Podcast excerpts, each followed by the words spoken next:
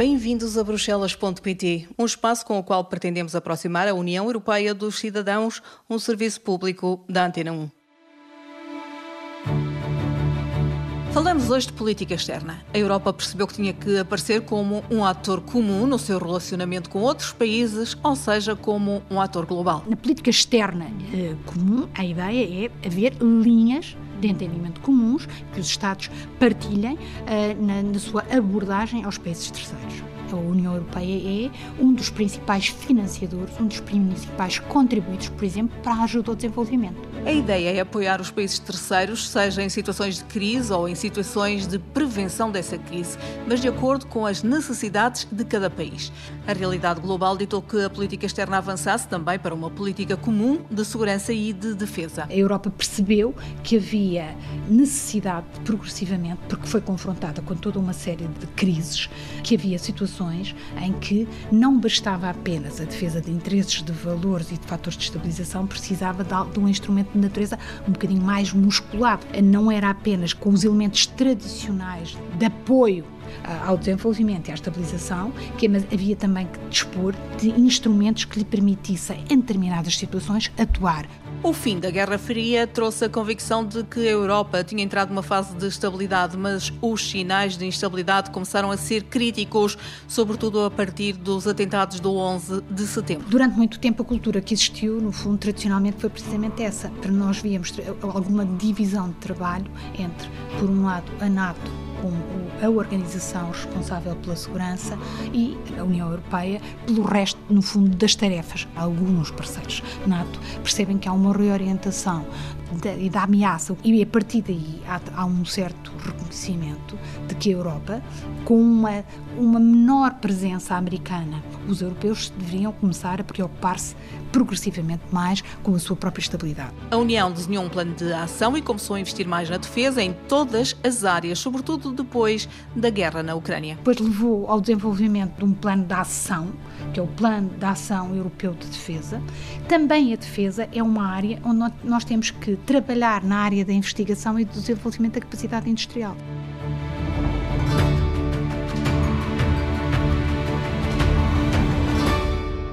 A nossa convidada de hoje é a embaixadora Ana Paula Moreira, representante permanente de Portugal no Comitê Político e de Segurança. A Europa percebeu que, pela sua progressiva afirmação no mundo, tinha, no fundo, que também partilhar elementos comuns uh, da política externa, aparecer como um, um, ator de natureza global uh, quando surgem conflitos em determinados contextos internacionais ou no desenvolvimento do próprio relacionamento em termos de parcerias com países terceiros. Uma das matrizes do seu relacionamento com os Estados Unidos, tradicionalmente com a Rússia, com os países ACP, com a América Latina, a Europa, enquanto ator global, tem um conjunto de relações com os países a, a nível global, na sua vizinhança imediata, a leste e a sul, mas também do outro lado do Atlântico, eh, na Ásia ou, na América Latina. Portanto, enquanto ator global, desenvolve um conjunto de mecanismos e de instrumentos que estão acordos de parceria, acordos de cooperação,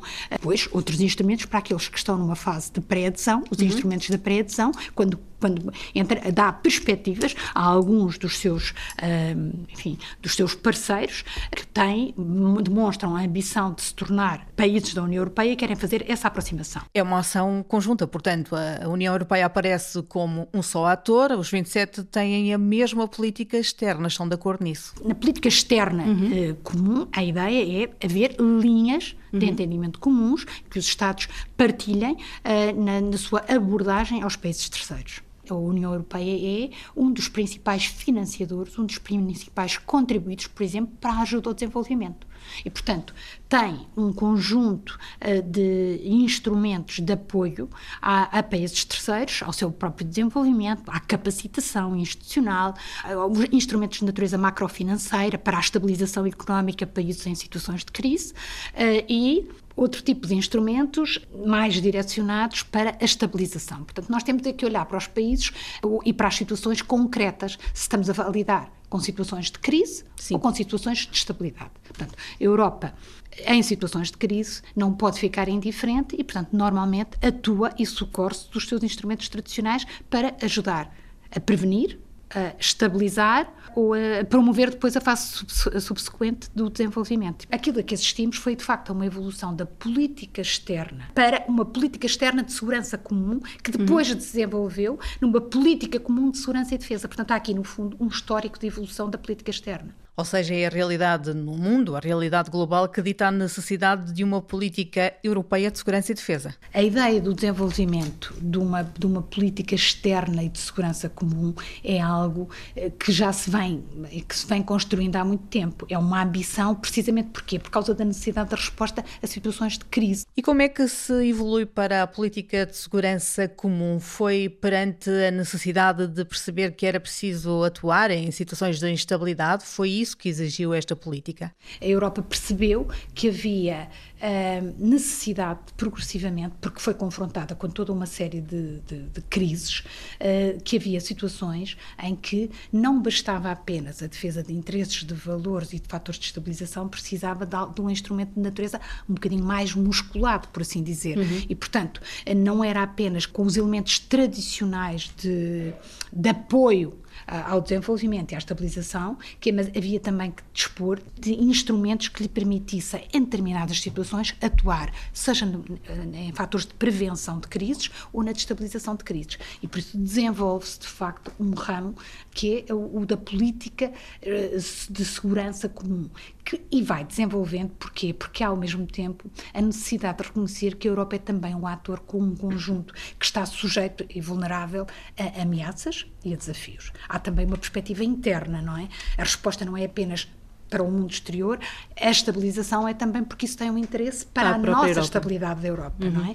E passar a desenvolver também algo que é uma cultura estratégica, no fundo, de uma organização que progressivamente vai percebendo que tem, tem que ter tarefas, vai preparar-se para abordar conflitos e crises a nível global ou mais imediatas na sua vizinhança, tem a necessidade de desenvolver um mecanismo, mecanismos de proteção dos seus próprios cidadãos e de reforçar a paz e a segurança internacionais. Mas o facto é que antes não se falava tanto desta vertente de defesa como se tem falado agora. Não, exatamente porque isto é, tem, tem também que ver com o quadro global da geopolítica, não é? Eh, progressivamente nós temos vindo a perceber que eh, eh, enfim, o fim da Guerra Fria e a convicção de que a Europa tinha entrado numa nova fase uh, de estabilidade, que no fundo permitia aos seus cidadãos um espaço de liberdade, de estabilização, de livre circulação, uh, em que as ameaças, no fundo, a, a percepção da ameaça externa estava muito menos presente uhum, porque, do que, do que agora. Acho que talvez os primeiros sinais começam de forma mais evidente com a instabilidade, a situação no Afeganistão, as torres gêmeas e, no fundo, uhum. a percepção da vulnerabilidade global à ameaça terrorista, e a partir daí nós temos toda uma série de acontecimentos, não é? O Iraque, a Síria, o, o Kuwait, o desenvolvimento das primaveras árabes e a expectativa uhum. de que tudo, iria correr, enfim, um, um desenvolvimento de, um, de, uma bacia mediterrânica que teria uma progressão de, de um fator de estabilização e desenvolvimento, mas ao mesmo tempo temos toda uma série de instabilidade em, em, no continente africano, para não falar dos sinais que começavam a fazer-se sentir também a leste e que foram, são uma preocupação constante dos nossos parceiros a leste. E, e que no fundo passa por, pela uh, os, os, incidentes, mais do que incidentes, foi 2008 uh, os conflitos na Geórgia, uh, Rússia, os ataques russos à Geórgia, uh, 2014 o conflito na Ucrânia, a Crimeia e depois, progressivamente, sinais acumuladores, de, de, no fundo, de, um, de, uma instabilidade mais global que, nos, que levaram a União Europeia a perceber que era necessário desenvolver uma cultura estratégica de natureza diferente. Tem tem que estar preparada e tem que começar a dotar-se de instrumentos mais firmes, mais fortes de resposta. Mas a União Europeia, quando se prepara para atuar a nível da segurança, a nível da defesa, está a ter um papel complementar à NATO ou é um papel à à parte, é um papel diferente ou complementar? A ideia, durante muito tempo, a cultura que existiu, no fundo, tradicionalmente foi precisamente essa. Para nós víamos alguma divisão de trabalho entre, por um lado, a NATO com a organização responsável pela segurança e a, a, a União Europeia pelo resto, no fundo, das tarefas. O que verificamos é que progressivamente se vai percebendo uh, que há, uh, e há aqui alguns fatores externos que também nos levam do contexto internacional, nomeadamente o mandato Obama e alguns parceiros NATO, percebem que há uma reorientação da, da, da ameaça, o conceito de ameaça, há uma reorientação para, para a administração americana. E, e a partir daí há, há, um certo reconhecimento de que a Europa.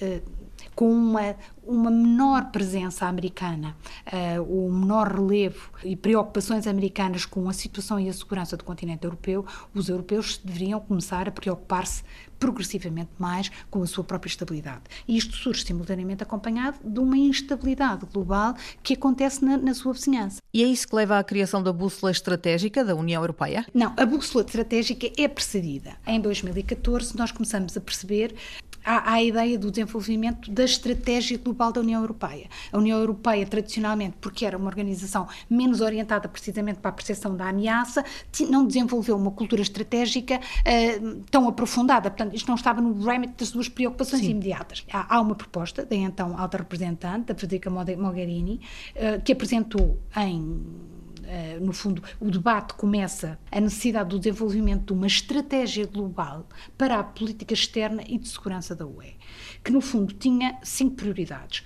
a segurança da União, uhum. a resiliência da, da própria União, a resiliência estatal e das próprias sociedades, a abordagem integrada em relação aos conflitos, porque nós tínhamos visto a resposta aos conflitos que seja apenas uma, uma, uma, resposta meramente de natureza militar, mas que depois não traga uns elementos de estabilização ou de desenvolvimento, não resolvem as questões estruturais. E, portanto, temos que pensar como é que podemos responder de forma mais integrada, integrada. às situações de conflito.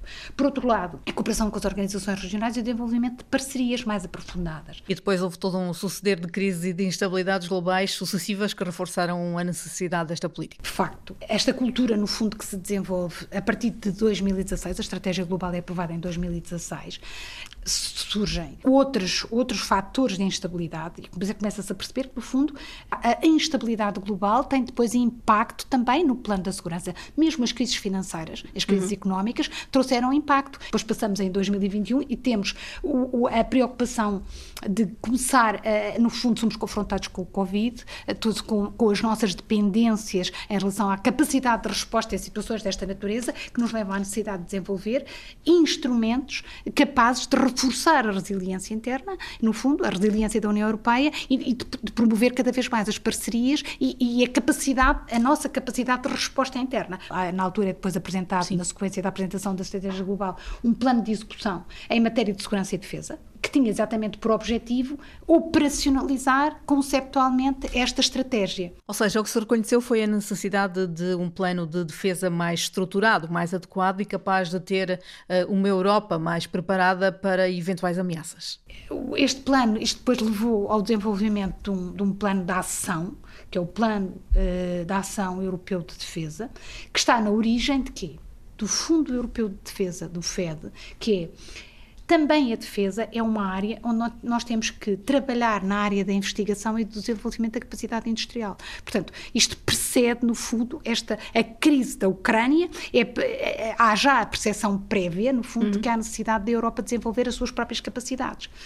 E, e, portanto, no fundo, o domínio da defesa é um domínio em que tem que haver também um trabalho de desenvolvimento de capacidades e, e, de resposta à capacitação industrial e por isso há que criar instrumentos, tal como a Europa desenvolver outros, outras políticas, não é? Uh, para, para, o, uh, para a investigação, uh, para, para o desenvolvimento na área da, enfim, as múltiplas áreas da energia, nos vários setores, também a área da defesa é uma área que não deve ser descurada.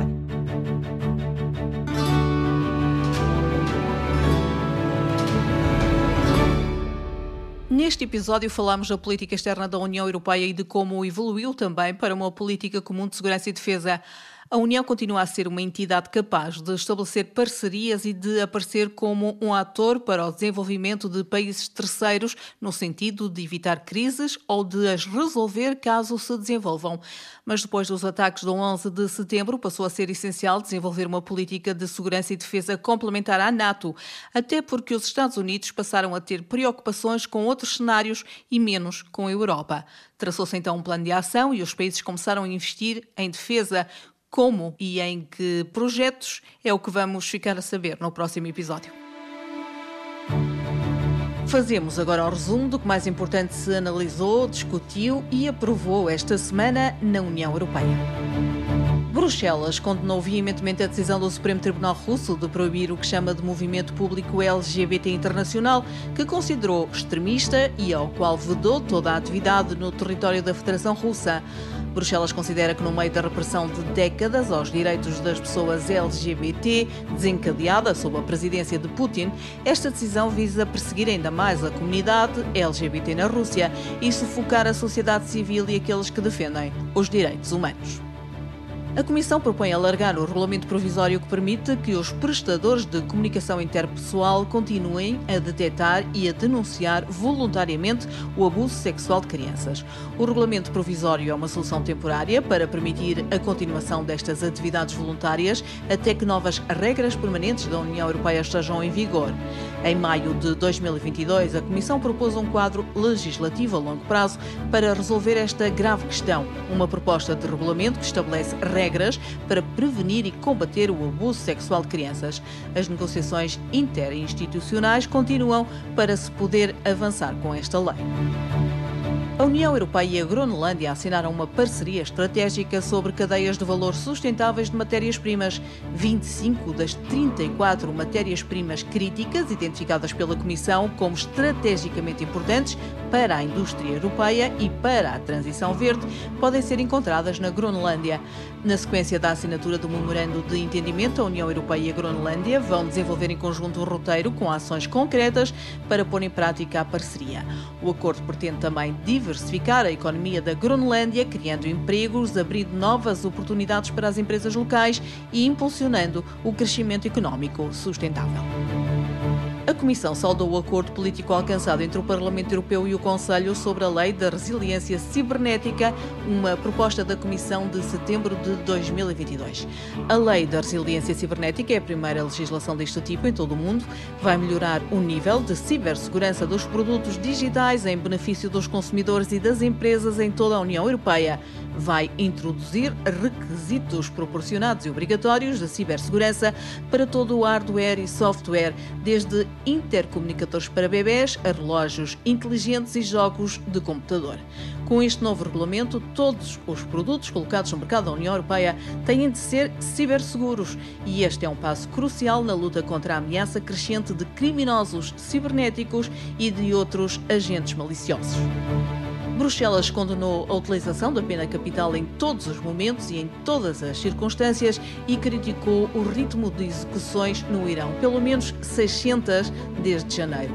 A União Europeia apela mais uma vez ao Irão para que se abstenha de quaisquer futuras execuções de penas de morte e prossiga uma política consistente no sentido da abolição da pena capital, em linha com a tendência mundial. O Comitê das Regiões Europeu pediu à Comissão para reconsiderar o papel dos órgãos do poder local e regional no futuro funcionamento do Banco Europeu de Hidrogênio, que está a ser criado para estimular e apoiar o investimento no hidrogênio renovável. O Comitê lamenta a falta de instrumentos de apoio aos órgãos do poder local e regional que lhes permitam desempenhar o seu papel como plataforma natural para ligar produtores e utilizadores de hidrogênio. O Comitê salienta também que os órgãos de poder poder local e regional são os principais intervenientes no que diz respeito às licenças para a implantação adicional de energias renováveis. Quase um em cada dois europeus sofreu um problema emocional ou psicossocial no último ano. O recente contexto de crises agravadas, a pandemia, a agressão russa contra a Ucrânia, a crise climática, o desemprego e o aumento dos preços dos alimentos e da energia agravaram ainda mais a situação, em particular para crianças e jovens. Por isso, o Conselho destacou a importância de abordar a saúde mental e o bem-estar nos diferentes contextos do curso de vida, o que vai beneficiar tanto indivíduos como sociedades.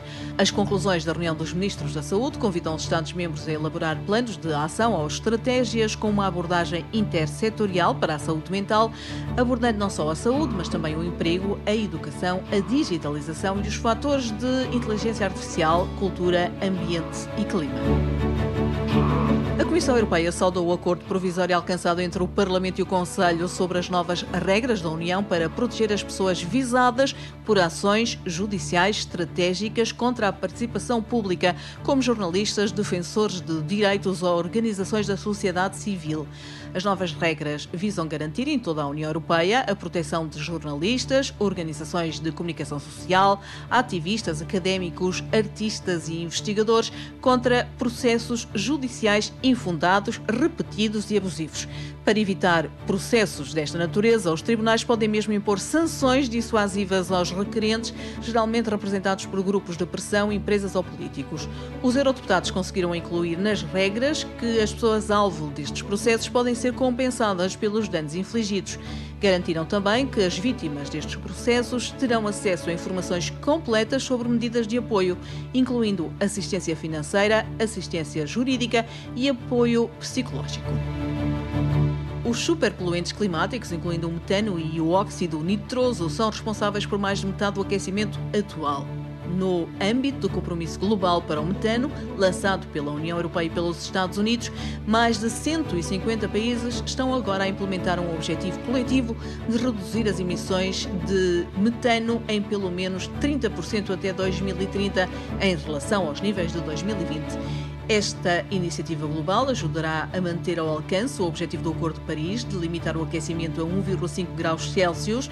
Para isso, a União Europeia já anunciou um investimento de 175 milhões de euros. Para garantir um tráfego rodoviário mais seguro em toda a Europa, o Conselho adotou as suas orientações gerais sobre as propostas da Comissão que fazem parte do chamado Pacote Legislativo de Segurança Rodoviária.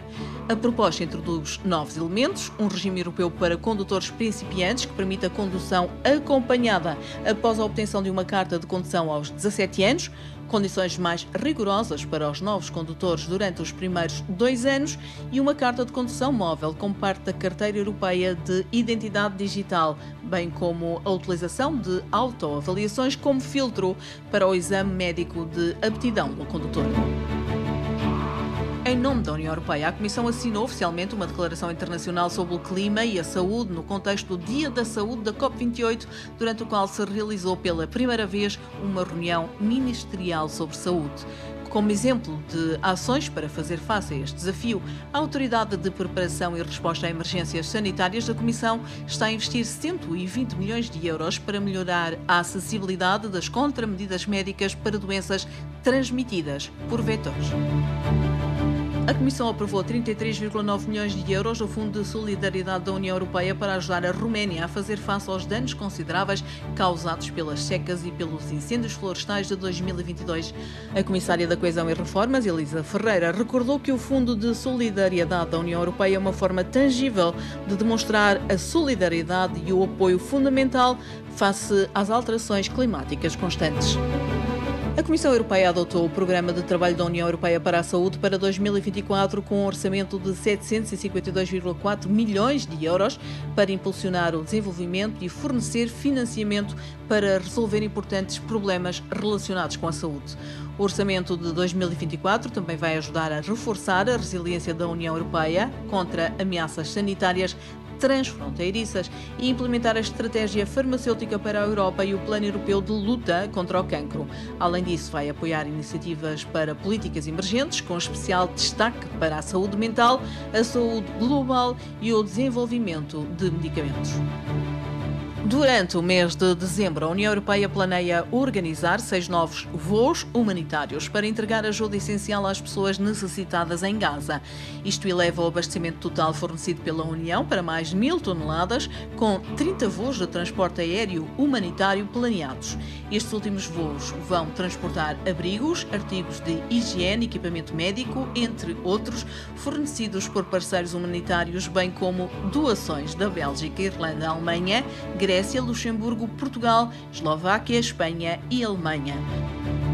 Os embaixadores dos Estados-membros da União Europeia chegaram a um acordo sobre o mandato do Conselho para uma nova lei que vai facilitar o intercâmbio e o acesso a dados de saúde a nível da União Europeia. A proposta do regulamento visa melhorar o acesso das pessoas aos dados de saúde eletrónicos pessoais e ter mais controle sobre os mesmos, permitindo simultaneamente a reutilização de determinados dados para fins de investigação e inovação. As novas regras visam permitir, por exemplo, que um turista espanhol levante uma receita numa farmácia da Alemanha ou que os médicos belgas tenham acesso às informações de saúde de um doente português que esteja a ser tratado em Itália. A maioria dos portugueses antecipa um agravamento das dificuldades em 2024. São dados do último Eurobarómetro, realizado antes da queda do governo em Portugal e a seis meses das eleições europeias. Os portugueses estão pouco otimistas e 52% dos cidadãos nacionais inquiridos antecipa que as suas condições de vida vão piorar. 58% dos portugueses diz mesmo que espera que a economia nacional também fique pior. Os portugueses estabelecem ainda como prioridades da União Europeia luta contra a pobreza e exclusão social, a saúde pública e o apoio à economia e à criação de novos empregos.